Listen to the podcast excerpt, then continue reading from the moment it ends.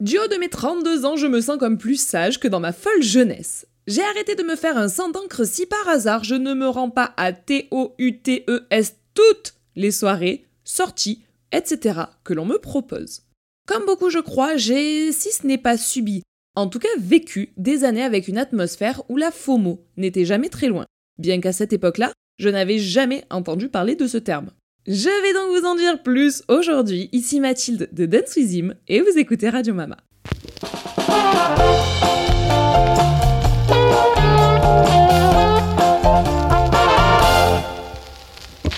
Coucou les auditeurs et coucou les auditrices de Radio Mama, ça fait presque 9 mois que nous nous retrouvons ici tous les vendredis à 18h30 ou à d'autres moments de la semaine potentiellement pour vous. 9 mois Non mais ça y est, on est officiellement un vieux couple les gars.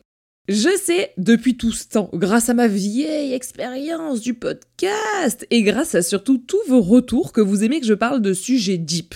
Bon, aujourd'hui, ce sera un middle deep. Ça sera pas aussi euh, léger que quand je vous fais des story time sur le fait de perdre mon haut de maillot à Aqualand, mais ça sera pas aussi noir que quand je vous parle de euh, ma période de TCA, boulimie, anorexie. Donc j'appelle ça un middle jeep, c'est-à-dire que je vais vous parler de cette époque où je souffrais fut un temps de la FOMO, et heureusement c'est aujourd'hui de l'histoire ancienne. Bon, avant toute chose, définition. La FOMO, c'est quoi? Eh bien, c'est l'acronyme des mots Fear of Missing Out en anglais, soit la peur de risquer de manquer un événement.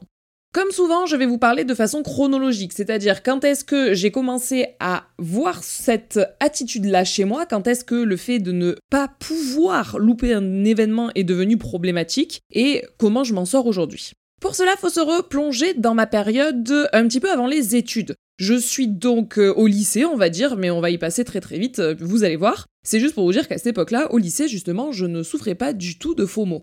J'étais dans une période où tout ce qui comptait pour moi, c'était réussir mes études, réussir mon bac et faire du cheval. Du cheval, du cheval, du cheval, du cheval, passer mes galops, passer mon galop 6, passer mon galop 7, performer, avoir un niveau de connaissance euh, des théories galop 10 si je pouvais. Mais voilà, vraiment, le cheval, les études et mes copines du cheval, il y avait que ça qui comptait.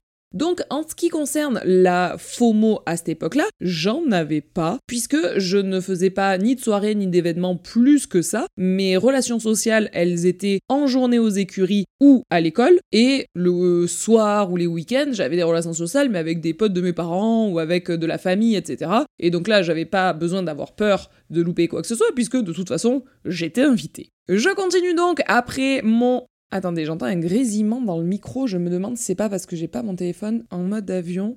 Bon non, je viens de le passer en mode avion, c'est pas mieux. Ah si, c'est mieux. Ouh, j'espère que ça vous aura pas gâché le début du podcast. Bon, écoutez, je continue. Je vous disais donc que j'arrive pendant mes études et je commence à découvrir les joies de la vie étudiante. Alors, ma famille du côté de ma maman, c'est des sacrés fêtards. On a toujours fait énormément la fête en famille, vraiment les anniversaires, il y a 100, 150 personnes invitées, c'est vraiment le bordel, genre euh, on danse, il y a le début d'un quart de millième de musique, tout le monde danse, quelle que soit la génération, les petits, les vieux, les, euh, les personnes en fauteuil, enfin voilà, c'est vraiment, on est tous en train de danser, on chante, on voilà, c'est vraiment une famille très fêtarde. Et moi, j'arrive à l'IUT en écoutant ma mère qui m'avait dit Mathilde, l'avantage de l'IUT, moi je l'ai fait quand j'étais plus jeune, c'est que bon, on a un diplôme à la fin, mais surtout euh, faire la fête quand t'es à l'IUT, euh, c'est sympa. Donc moi, j'écoute maman, pleine de sagesse, ma maman, et donc j'arrive à l'IUT, j'arrive euh, en première année de TC, et là s'ouvre à moi tout un monde d'évasion où j'ai mon appart pour la première fois de ma vie à 17 ans.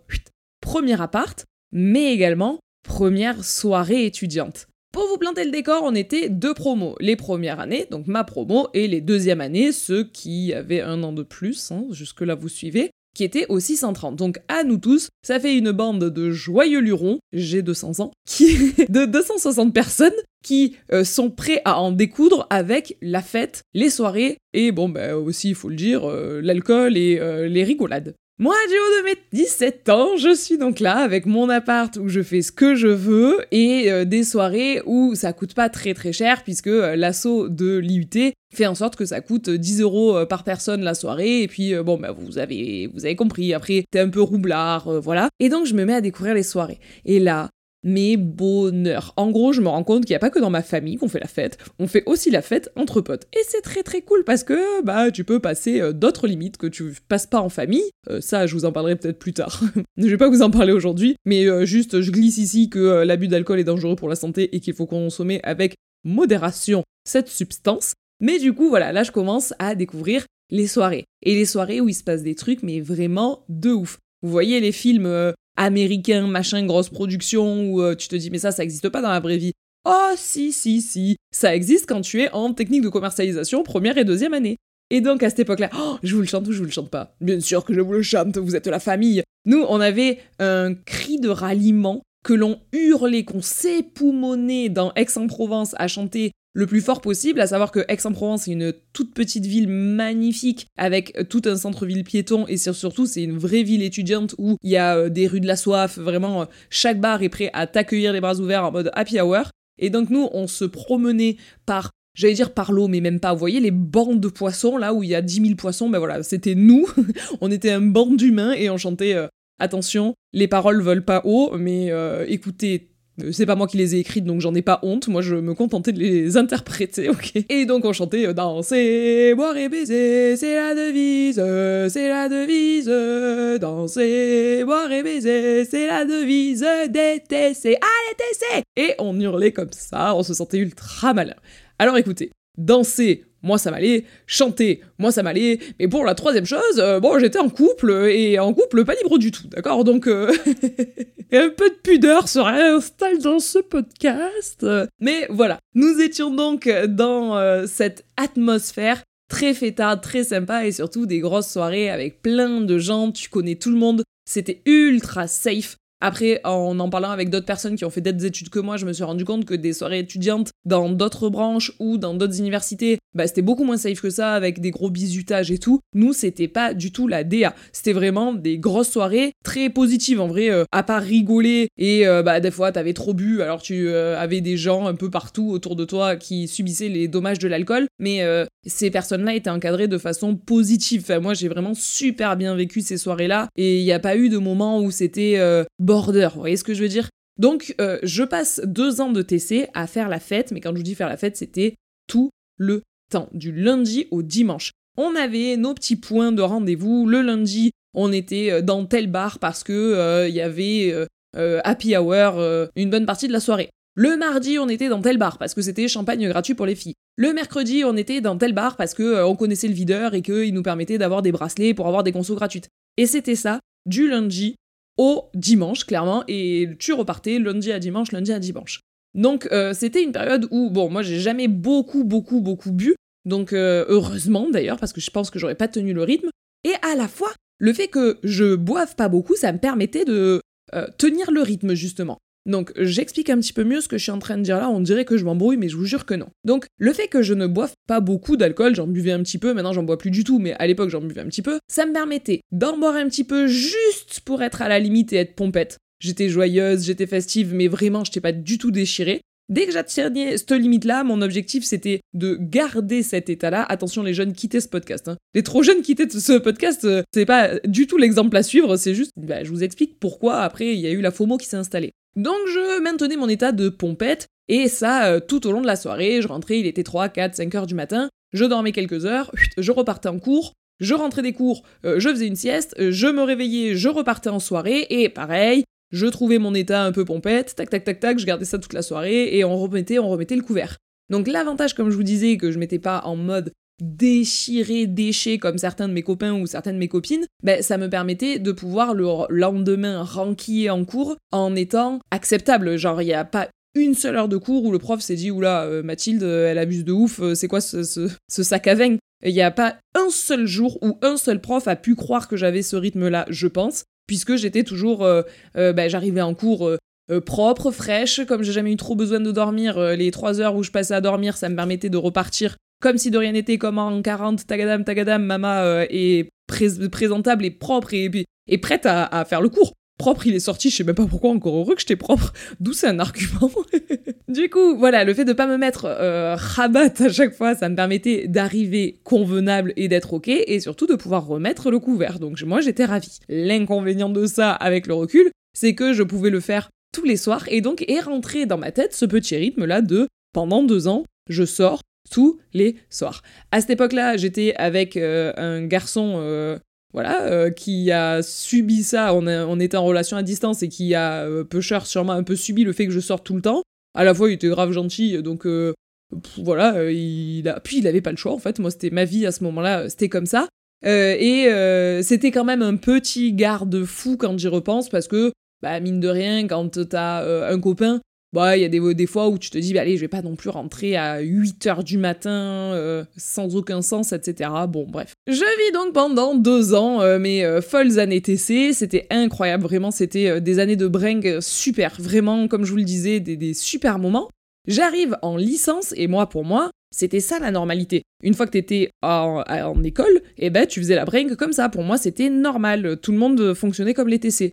Bon, bah pas du tout en fait. J'arrive en licence où là, d'une, les soirées sont moins drôles, et de deux, euh, elles sont quand même moins récurrentes, et puis, euh, bah quoi qu'il arrive, c'est moins mon délire en fait. C'est plus euh, on boit, on boit, on boit, on boit. En fait, l'objectif c'était juste d'être raide déchiré, et puis bah là, moi j'y trouvais plus mon compte, puisque moi ce qui m'intéressait dans les soirées, comme je vous le disais, c'était de danser, parce que c'est faire la fête en fait, c'est pas juste faire une beuverie, c'est vraiment faire la fête. C'est danser, c'est rigoler, c'est euh, marcher dans les rues avec les copains en rigolant, etc. Et pas euh, juste s'enfermer dans un appart et boire jusqu'à ce que tout le monde soit couché. Genre ça, ça par contre, ça n'a pour moi, en tout cas, aucun intérêt. Donc euh, j'arrive en licence et il y a ça qui change, il y a déjà le fait que le type de soirée évolue et je suis pas fan, et surtout, je me mets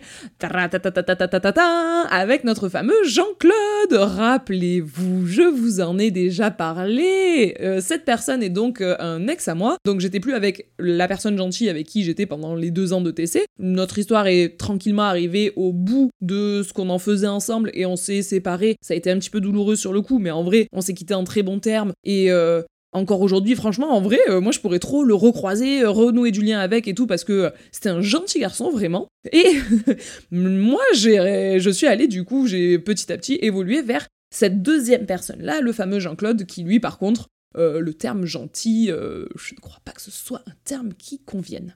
Jean-Claude donc était beaucoup moins chaud à ce que je fasse euh, autant de sorties qu'avant. Euh, il me l'a pas laissé paraître au début, hein. il a bien attendu que je sois amoureuse de lui pour euh, finalement me mettre des les menottes, d'accord? Elle t'a mis les menottes. Ouais ouais ouais, ben voilà, c'était ça dans la vraie vie. Mais moi, je m'en suis pas rendu compte parce que ça s'est fait petit à petit. Un jour, je vous parlerai peut-être de mon histoire avec ce pervers narcissique, mais ça viendra un jour. Et du coup, il y avait la double peine, à la fois j'étais dans une atmosphère où la fête m'intéressait moins. Et en plus, j'étais avec ce gars-là qui euh, vraiment, si je sortais, ça voulait dire euh, négocier longtemps avant et subir les conséquences de ma sortie longtemps après. Donc en vrai, la sortie perdait du goût parce que euh, tout ce qui était autour dans ma relation de couple était relou s'il y avait sorti, et donc j'ai calmé le rythme des sorties. Passe deux ans et demi, quelque chose comme ça, et euh, finalement, euh, Jean-Claude et moi décidons de partir chacun sur un chemin différent. Alors, dit comme ça, on dirait que c'est très très beau. La réalité, c'est que ça a été très très difficile pour moi. Et du coup, euh, il y a eu une période où j'étais en petite dépression, on va le dire, ouais, disons les termes, j'étais un petit peu pas très bien de cette, euh, de cette séparation, et c'est même grâce à une psychologue que j'ai pu euh, euh, re-respirer un petit peu d'air et me dire que finalement, bon, je vais tranquillement reprendre ma vie.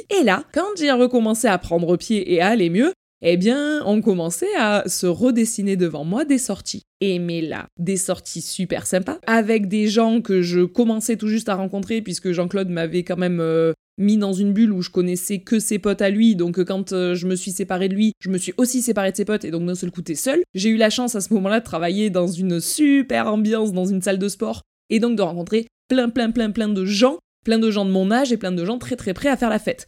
Et donc là, retour des soirées, de la bonne humeur, etc. Puis je commençais à me retrouver avec moi-même. Le fait de m'être séparée de lui, ça m'a permis de me rendre compte que euh, c'était important de prendre soin de moi et tout. Donc en gros, je me retrouve dans une période de ma vie où physiquement, je prends soin de moi, je me sens bien dans mon corps. Intellectuellement, je suis méga disponible, je veux que être célibataire et je veux que faire la fête et je veux que faire euh, la fête avec plein de copains. En plus, au niveau social, ben, je rencontre plein de gens, ils sont tous dans le même mood que moi et tout. Et on se met à faire, mais vraiment, et ce soir on ira faire la fiesta, la fiesta, c'était ça. Et à nouveau, pam padam, le retour de votre maman qui est en soirée du lundi au dimanche à fond les ballons. Sauf que là, en plus de ça, je travaillais. Donc je me contentais pas des soirées étudiantes où tu lâches 5-10 euh, euros dans ta soirée, c'est bon, ça te met mal à manger des pâtes pendant tout le mois. Que nenni Je gagnais super bien ma vie à cette période-là, enfin je gagnais bien ma vie en tout cas à cette période-là, et du coup, je pouvais en plus avoir un petit peu de flouze pour mes soirées. Donc euh, franchement, ça c'était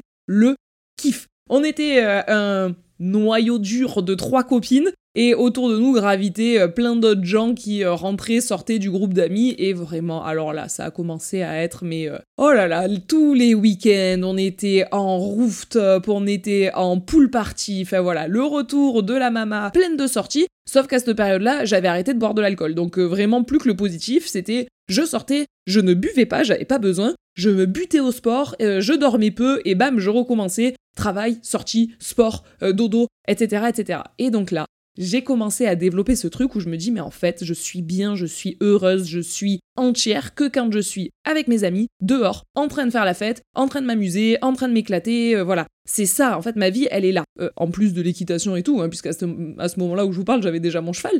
Mais euh, en termes de social, voilà, ma vie sociale c'était ça. Et je me disais mais l'important c'est d'être seul, je ne veux plus jamais de ma vie être en couple, je veux être en couple avec mes amis, quoi. Je veux euh, que mes, mes, relations soient celles-là et tout. Oh, génial, génial, génial. Le revers de la médaille de ça, tout de même, et on en vient enfin à cette fameuse FOMO, c'est que tu t'en rends pas compte, mais autant lorsque j'étais en études qu'à ce moment-là de ma vie, je souffrais de cette FOMO. Je m'en rendais pas compte, mais je ne pouvais pas ne pas participer à une des soirées, à un des événements.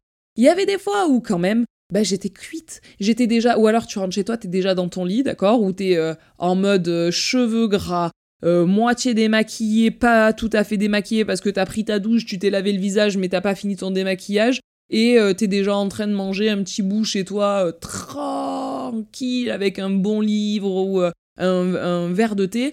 Et là, on t'appelle en mode Ouais, meuf, y a un rooftop là-bas, etc ouais, tenue, euh, euh, belle tenue obligatoire et tout, flemme quand on est dans l'état où je te disais tout à l'heure. Ça veut dire belle tenue obligatoire, ça veut dire que t'es obligé de te laver les cheveux, te démaquiller pour te remaquiller. Oh, oh, là là, mais tout ce que tu dois faire, mais là dans ta tête, eh ben tu ne peux pas le refuser. Puisque tous mes copains y allaient, il fallait que j'y sois, il fallait que j'en sois. J'avais peur, mais je ne mettais pas de terme dessus à l'époque. Hein. Juste, je me disais, Bon, allez, euh, il le faut. Bon, bah voilà, euh, faut que j'y aille. Il faut que j'y aille. Voilà, ça s'était transformé en il faut que j'y aille. Mais la réalité avec le recul, c'est surtout que j'avais peur de louper des moments. J'avais peur que si j'y étais pas, on pense plus à moi pour la sortie d'après. Alors qu'en vrai, gros, avec le recul, je me dis, mais ça va. Si sur cette sortie, tu dis non à une sortie, ça veut dire que tu dis quand même oui à six sorties. Donc si en une seule sortie les gens t'oublient, c'est que c'est pas les bons gens, ok? Mais bon, voilà, tu le réalises pas, tu le verbalises pas, tu l'intellectualises pas à ce point quand ça t'arrive. Mais du coup, je me disais, bon, euh, bon, ben ouais, si, si, j'y vais. Et je m'auto-convainquais que j'avais envie. Alors attention, après, une fois, à la seconde où j'avais mis le pied en dehors de chez moi, une fois que j'étais euh, préparée et que ça y est, j'allais à la soirée, alors là, pas contre, je passais une trop bonne soirée, je kiffais le moment et tout, et à chaque fois que je rentrais chez moi, je me disais, ah, t'as bien fait d'y aller. Mais il y avait des fois où j'avais grave envie, et il y avait des fois ce petit moment de flemme là, où euh, tu te dis, oh. Et à la fois, tu peux pas t'imaginer que tes potes vont passer une soirée entière sans toi. C'est bizarre, hein C'est même pas de la jalousie. Ouais, mais c'est vraiment ça, en fait, c'est la définition même du truc, hein, c'est que t'as trop peur de louper un moment. T'as cette impression un petit peu malsaine que ben, la soirée que tu vas pas faire, ça va être la fucking soirée de l'année. Celle où il va se passer des trucs de ouf, où il va y avoir des rêves de ouf, que vous allez vous ressortir encore et encore et encore les mêmes anecdotes qu'on rabâche et qu'on rabâche, etc. Tu sens qu'elles vont arriver pile la fois où toi tu t'es pas chauffé à sortir, alors que d'habitude tu te chauffes tout le temps. Donc, par peur de manquer cette soirée-là, eh ben t'y vas. Et le pire, c'est que 8 soirées sur 10, il se passe pas grand chose en fait. C'est juste comme d'hab, tu rigoles, t'es avec tes potes, c'est cool, tu passes un bon moment, mais c'est pas euh, waouh, waouh, waouh. Les deux autres soirées sur 10, par contre, là, c'est la folie. Là, il y a encore des refs, je vous jure, avec euh, mon groupe de trois copines là dont je vous parlais, mais c'est encore des refs où si on se revoit, si on est amené à se revoir aujourd'hui, alors que sur les sur euh, les quatre que nous étions, donc trois copines plus moi, sur les quatre que nous étions, il y en a trois, on est daronne, et la dernière, c'est juste que pour l'instant, elle est un petit peu jeune pour être daronne, mais la vérité, la vérité, je sens bien que d'ici un ou deux ans, elle va nous dire mm-hmm, c'est bon, moi aussi, je fais partie du daronne game. Mais même si on se revoit aujourd'hui, je sais d'avance qu'on va se raconter des histoires de cette époque-là, parce que les deux soirées sur dix, justement, il se passait des trucs de malade, on rigolait trop, on rigolait trop, punaise. Enfin bref, si je reprends mon exemple, je réalise que depuis tout à l'heure, je vous dis 8 soirées sur 10 versus 2 soirées sur 10. En fait, je peux très facilement le réduire. Toutou, ma naine Tu sais que je vais le garder? Non. Ah bah si. Ça va saturer. Toute personne normalement constituée aurait dit Ah ben non, je vais me taper la honte. Lucas, le spécialiste, dit Ah ben non, le son va saturer. ah, je sais plus où j'en étais. Comme quoi on peut euh, bien rigoler même en restant chez soi. hein. Assis derrière un bureau à parler derrière à un micro. hein. Il suffit de trouver la bonne personne dans sa vie. Bon, attendez, j'en étais où? Ah oui, je vous disais qu'avec euh, mon groupe de... euh, bah, le club des quatre, là, on avait donc des rêves qui restent encore aujourd'hui et dont on va rigoler encore aujourd'hui quand on va se revoir, mais j'en suis sûre et certaine. Avec le recul, je me dis que si à cette époque j'ai ressenti aussi fort le besoin de sortir et de dire non à aucun, aucun, aucun moment que l'on me proposait, c'était sûrement le retour plus plus plus, le revers de la médaille du fait d'avoir été un petit peu mise en cage pendant ma relation dont je vous parlais, euh, les euh, deux ans où j'ai été avec Jean-Claude et où on me m'interdisait de sortir, hein, clairement. Et du coup, le retour de flamme, ça a été ok, libéré, délivré, euh, je ne mentirai plus jamais et je ne dormirai plus jamais du coup. Et donc voilà, je suis rentrée dans cette spirale-là où petit à petit, eh ben, il y a des fois où t'as la flemme, mais t'y vas quand même et t'as peur de louper.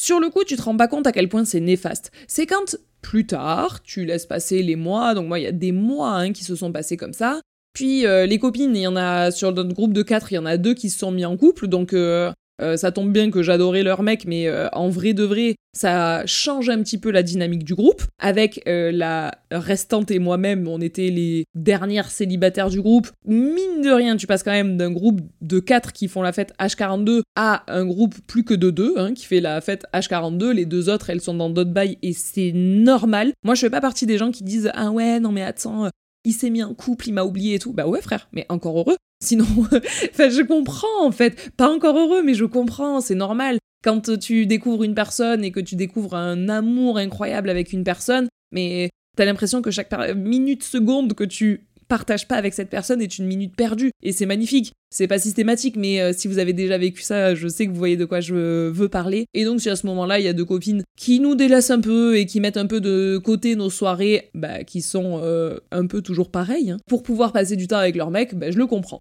Avec l'autre demoiselle, nous continuons nos soirées, mais du coup, ça change un petit peu quand même de dynamique, et puis on se met toutes les deux aussi en couple, et moi c'est à ce moment-là que je rencontre euh, mon Lulu qui vient de vous hurler euh, toutou manène dans les oreilles. Alors toutou manène, vous avez pas du tout, du tout la ref, évidemment, j'y ai même pas pensé. C'est une expression qu'on sort tout le temps, tout le temps, tout le temps. Donc oui, mon petit-neveu, le fils de ma cousine, c'est le filleul de ma mère, d'accord? Donc ma mère est sa marraine. Et quand il était tout petit, au lieu de dire coucou, il disait toutou, et au lieu de dire marraine, il disait manène. Et du coup, toutou manène, c'est resté très très très présent dans notre vocabulaire avec Lucas, et on se dit ça H42. Donc voilà, c'est pour ça qu'il vous a hurlé toutou manène dans les oreilles tout à l'heure. Ça avait peut-être pas trop de sens pour vous, mais ça en avait beaucoup pour nous, quoi. Ah, et j'ai retrouvé le fil avec ce que je disais tout à l'heure aussi. Décidément, Lucas est venu et il nous a fait euh, perdre tous les fils, quoi. Cette personne euh, me sort un petit peu de mon cadre, j'aime pas beaucoup ça. Mais ce que je vous disais, c'est que j'arrête pas de dire depuis euh, tout à l'heure qu'il y a 8 soirées sur 10 qui étaient un petit peu toujours les mêmes et 2 soirées sur 10 qui sortaient du lot. En gros, on pouvait donc le réduire très simplement à 4 soirées sur 5 toujours les mêmes et une soirée sur 5 qui sortait du lot. C'était mon côté très scientifique qui me disait que ici, euh, je pouvais euh, simplifier un petit peu euh, l'équation. Enfin bref, je reprends mon fil et je vous dis donc qu'à ce moment-là, je rencontre ce fou fada qui vient de vous hurler dans les oreilles qu'est Lucas. C'était il y a 8 ans et quelques et à cette époque-là, bah, moi, d'un seul coup, je rencontre mon yang, Moi, j'étais le yin et là, je rencontre mon yang et c'est vraiment quand on dit que les opposés s'attirent, c'est nous ça a été vraiment ça avec Lulu, c'est que moi j'étais soirée, fête, folie, sortie, on dort pas, on, dormira quand on sera mort. Et Lulu, c'était le calme, l'apaisement, le euh, tranquille, chaque, chose en son temps, on réfléchit, on commence par parler avec les gens et puis après, si ils le méritent, on leur accorde notre confiance. Alors que moi, j'étais ah toi je t'adore, ah toi je t'adore, ah toi je t'adore. Et donc on s'est rencontrés comme ça avec Lulu. J'ai mis un peu de folie dans sa vie qui était assez euh, sans trop de vagues. Là où lui, il a amené de l'apaisement dans ma vie à moi qui était carrément euh, une tempête. Et donc on s'est trouvé comme ça, et bon bah ça marche bien depuis. Hein. ça fait maintenant euh, plus de 8 ans, ouais ouais, presque 9 ans d'ailleurs, que je suis son yin, il est mon yang, et que comme ça, j'ai retrouvé, lui aussi je crois, mais je veux pas trop parler en son nom, en tout cas moi, j'ai retrouvé un équilibre qui est très agréable. Maintenant, quand on me propose des sorties, je réfléchis. Est-ce que j'ai envie de faire cette sortie, oui ou non? Si c'est oui, franchement, go, on fonce, on y va, et euh, j'adore encore faire la fête, hein, bien sûr. Franchement, j'avais, j'étais à 8 mois et demi de grossesse, j'étais encore en boîte, les gars, pour vous donner une idée. Hein. donc, euh, avec mon gros bide, dans des bars euh, jusqu'à 2 heures à boire mon, coca zéro, là. Et c'était très très cool. J'aime toujours autant faire la fête, juste que maintenant je la fais moins de façon quantitative, je la fais plus de façon qualitative. Les périodes où j'ai envie de faire la fête et où ce qu'on me propose me donne envie, c'est un grand oui. Et je le vis à fond et ça me fait trop plaisir. Et euh, enfant ou pas enfant, on trouve des solutions si on en a vraiment très envie. Par contre, les soirées qu'on propose et que franchement, flemme des gens qui y vont, ou flemme de l'endroit où on va, ou flemme parce que juste je suis fatiguée, eh ben non en fait. Et maintenant, le pas qu'il va falloir que je finisse de réussir à franchir, c'est déjà euh, ben, continuer dans cette lancée, de n'accepter plus que les soirées auxquelles j'ai envie d'aller. Ça, je crois que c'est un acquis hein, maintenant, vraiment. Et s'il y a des trucs qui se passent et que j'y suis pas, eh ben les copains m'en raconteront. Et c'est pas grave, ça sera leur souvenir. C'est pas grave si je partage pas 3000% de leurs souvenirs. Par contre, les soirées où euh, j'ai pas envie d'aller, ce que j'essaye de faire maintenant, c'est de dire non. Mais non, pas euh, ouais, mais alors là, c'est un peu chaud parce que si, parce que ça. Non, non, en fait, non. J'ai la flemme, c'est trop loin. Ou je suis fatiguée, les gars, désolé, faites-le sans moi. Ou ce soir, j'ai envie de rester en tête à tête avec mon bébé. Euh, sortez-vous, euh, faites la fête. Euh, même Lucas va faire la fête avec eux, au contraire. Enfin, vraiment, on est assez tranquille dans notre couple pour que ce soit. Mais même, c'est un bonheur. Si lui, il a envie de sortir et pas moi, qu'il sorte. Et même moi, je sais que depuis toujours, si j'ai envie de sortir et pas lui, il me dit tout le temps, mais vas-y, vole ma poule, euh, moi je reste là tranquille, il n'y a aucun problème. Et donc voilà, il y a cet équilibre-là qui s'est mis en place où je sais que Lucas ne m'attend pas pour sortir, moi je ne l'attends pas pour sortir. Dans 99% des cas, on est plus heureux si on sort ensemble, mais après, si en a un des deux qui a la flemme, ma foi, on le laisse avoir la flemme. Si en a un des deux qui a trop envie d'y aller, ben ma foi, on le laisse avoir trop envie d'y aller, il n'y a aucun problème. Et du coup, on arrive à faire les soirées dont on a envie, mais pas envie en tant que couple, envie chacun en tant que personne. Si on va à une soirée tous les deux, eh bien, on est tous les deux hypés par la soirée. On a tous les deux envie d'y aller. Et donc, nous deux, personnellement, on est chaud. Donc, nous deux, en tant que couple, eh ben, on est ravis d'être dans la soirée. Et euh, ça, c'est vraiment, ça vaut de l'or. C'est incroyable. Depuis que j'ai découvert ça, cet euh, apaisement-là, cet équilibre-là, je pense que vraiment on a trouvé un équilibre incroyable avec Lucas là-dessus depuis euh, quelques années maintenant, eh bien je me rends compte que les périodes où je disais oui, oui, oui, oui, oui, à tout, à tout, à tout, coûte que coûte, et en termes de fatigue et en termes de euh, d'envie, eh bien euh, c'était des périodes qui étaient moins équilibrées. Et puis, un jour, j'ai écouté un podcast où il y a une personne du nom de Anna RVR, mais décidément, je vous parle de cette personne à, tous les podcasts, hein, euh, McQueen. Et du coup, euh, je crois que c'est vraiment euh, Anna qui en parle sur Contre-soirée et qui dit, bah, voilà, la FOMO, ce que c'est, etc. Et là, je me suis dit, mais, oh, mais oui, mais c'est exactement ce que je vivais à l'époque. Voilà, je sais comment ça s'appelle, et surtout, je sais que je ne suis pas la seule à l'avoir vécu. D'un seul coup, il y a eu vraiment un déclic de me dire, eh ben, je me rencontre et en même... Enfin, je me suis rendu compte en un seul coup, c'est dur de parler aujourd'hui, je me suis rendu compte en un seul coup que, numéro un, fut un temps, j'avais ça. Oui, fut un temps, là, j'avais peur de manquer des moments. Et numéro deux, sans même m'en rendre compte, eh bien j'avais réussi à me détacher de cette peur-là Et donc, sans même avoir mis de nom sur le mal, eh bien, j'avais réussi à m'éloigner de ce mal grâce à Lucas. En tout cas, si c'est pas grâce à Lucas, c'est grâce à notre relation à tous les deux avec Lucas. J'espère que ça vous a intéressé. Je me dis que si je parle de la FOMO ici, peut-être que comme moi, vous aurez un déclic et vous direz oh, Ah mais oui, moi aussi j'ai vécu ça un jour. Ou Ah mais oui, mais je suis en plein dedans là. Moi, le repas qu'on m'a proposé ce soir, la vendredi, le temps que vous m'écoutiez, le podcast sort quoi À 18h30 Le temps que vous écoutiez le podcast, il va faire environ une demi-heure, il est 19h. Euh, autant vous avez un petit repas là ce soir, à 20h, 20h30, avec euh, Chantal de la Compta, puisque apparemment, dans notre pop culture, toutes les personnes qui s'appellent Chantal sont à la compta et tous les comptables s'appellent Chantal. Mais du coup, euh, vous avez peut-être un rendez-vous ce soir auquel vous n'avez pas du tout envie d'aller. Et ben c'est peut-être le podcast qu'il vous fallait pour que la prochaine fois, quand Chantal vous dit Ah mais tu viendras manger à la maison, vous direz Oh non merci Chantal. Je n'aime pas spécialement ta cuisine. Je n'aime pas spécialement ta maison. Je ne t'aime pas spécialement, Chantal. non, je rigole. Devenez pas méchant pour autant. Mais en tout cas, choisissez bien vos sorties. Et puis, si on dit oui tout le temps, notre oui a peu de valeur. Si on dit oui que quand on en a réellement envie, notre oui devient un oui de valeur. Ça, c'est encore quelque chose sur lequel je travaille. C'est aussi quelque chose sur lequel je vous ai écrit un podcast, mais ça suffit, je ne voudrais pas vous mettre en retard pour votre euh, dîner de ce soir. C'est donc ici que je vous laisse mes petits tournesols de Radio Mama. J'espère que cet épisode vous a plu, j'ai adoré vous raconter tout ça. Je vous fais de plein de gros bisous, j'attends vos étoiles sur Spotify et je vous dis à très bientôt